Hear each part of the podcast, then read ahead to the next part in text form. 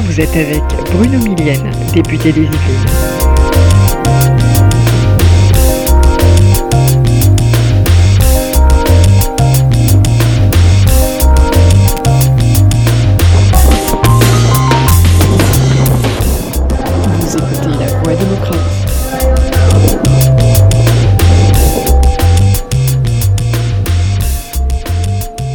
Bonjour, je veux vous parler aujourd'hui d'un sujet qui a fait polémique il y a quelques semaines, à savoir les moteurs thermiques. Faut-il les interdire ou pas? Nous allons commencer par un constat partagé par tous. Il faut vraiment que nous nous passions le plus rapidement du monde des énergies fossiles. Ça, tout le monde est d'accord sur ce point. Dans tous les secteurs émetteurs de gaz à effet de serre, l'innovation avance à grande vitesse, que ce soit pour le bâtimentaire, l'industrie, les services ou les transports. Jamais autant de solutions de décarbonation ne sont apparues qu'au cours des dix dernières années. Intéressons-nous donc à un secteur dont j'ai la faiblesse de croire que je le connais plutôt bien, le secteur des transports, à savoir le routier, le rail, le fluvial, le maritime et l'aérien. Pour ce qui concerne les véhicules particuliers et les véhicules utilitaires légers, l'Europe avait voté dans un premier temps une directive qui interdisait les moteurs thermiques sur les véhicules neufs à partir de 2035, ouvrant ainsi la voie au tout électrique. Suite à une pression de l'Allemagne, nous sommes revenus à une autre définition, l'interdiction de production à partir de 2035 de tout moteur non neutre en carbone. Certains s'en sont offusqués, pas moi.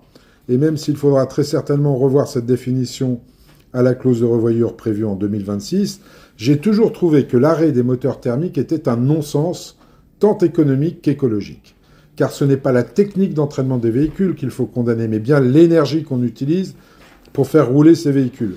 Cela me semble être du plus pur bon sens paysan, comme on dit chez nous. Quant au moteur électrique zéro émission carbone, ça n'existe tout simplement pas au regard des mix énergétiques utilisés dans les différents pays.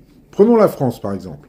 Grâce à notre mix énergétique très décarboné, nous émettons en moyenne 20 grammes de CO2 par kilowattheure produit, quand l'Allemagne, elle, émet 450 grammes de CO2 pour chaque kilowattheure produit sur son territoire. Donc en admettant même que nous puissions produire des batteries totalement neutres en émissions CO2, la voiture électrique intégralement fabriquée en France continuera à émettre un peu de CO2. Donc, si le tout électrique est une vraie solution et la plus mature à ce stade de décarbonation des mobilités, il n'atteindra jamais le zéro émission carbone.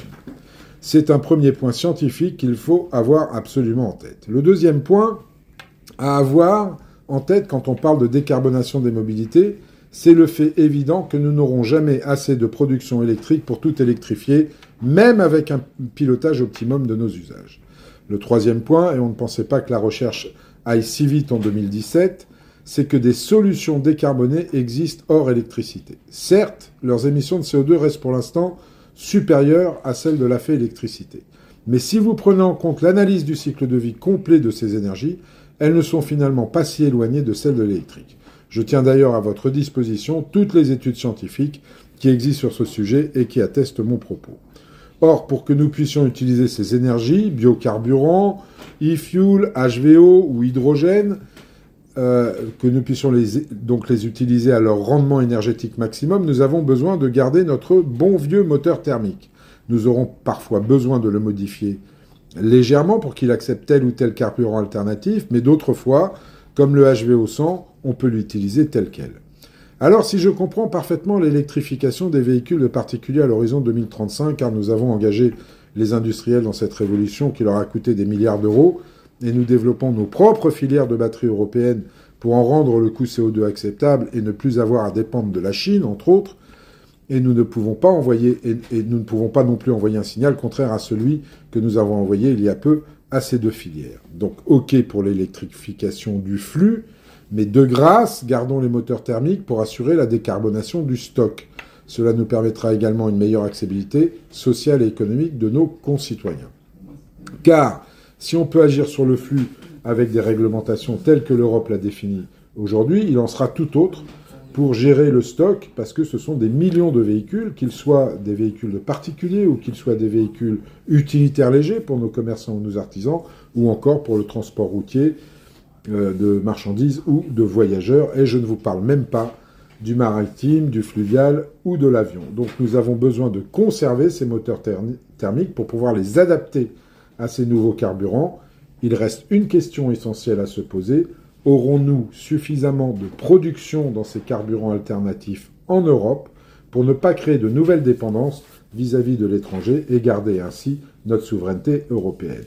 J'attends vos avis sur ce podcast. Bien sûr, je suis ouvert à toute, euh, euh, toute réflexion et tout amendement que vous pourriez avoir.